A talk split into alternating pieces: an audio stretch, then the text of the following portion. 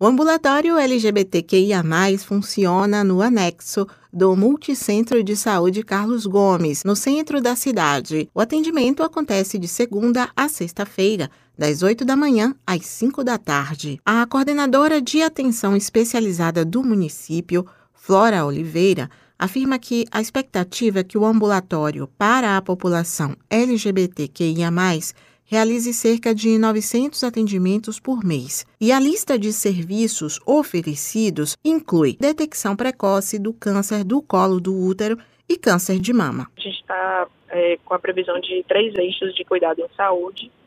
É, um deles é o cuidado em saúde mental. Então, a gente faz o acompanhamento para pessoas que apresentem algum sofrimento psíquico moderado.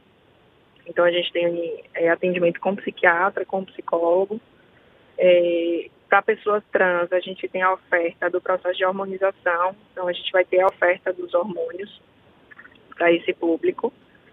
É, e a gente tem também o cuidado para a saúde sexual e reprodutiva é, desse público. A gente faz é, preventivo, a gente está com foco também na prevenção do câncer de colo de útero e mama.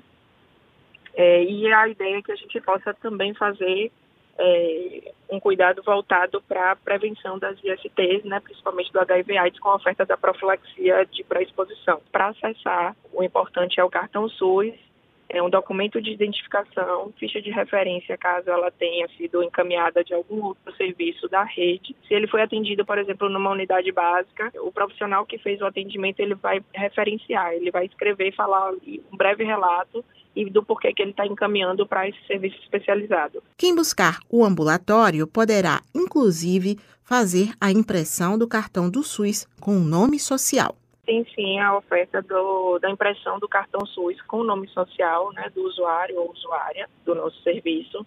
É, é uma ação importante né, na garantia do direito é, a essas pessoas para que elas de fato tenham a integralidade do cuidado e o respeito né, à forma como ela deseja ser chamada, da forma como ela deseja ser cuidada. A coordenadora de atenção especializada do município, Flora Oliveira, destaca que a população LGBTQIA, frequentemente é vítima da discriminação e do preconceito.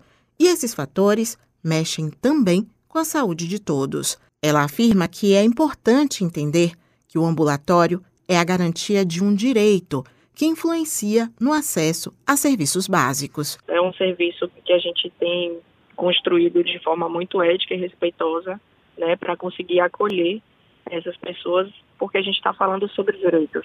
Né? Então, a, a, ideia é que esse lugar seja de fato um, um lugar de escuta, é, de acolhimento com qualificação. Então, de fato, é um lugar onde ele é livre de qualquer tipo de violência né, para esse público que historicamente a gente sabe é, que sofre muitas dificuldades né, em outros serviços na rede. A unidade ela vai funcionar de segunda a sexta-feira, de 8 às 17 mas os acolhimentos a novos usuários acontecem às terças e quintas. Suzana Lima para Educadora FM.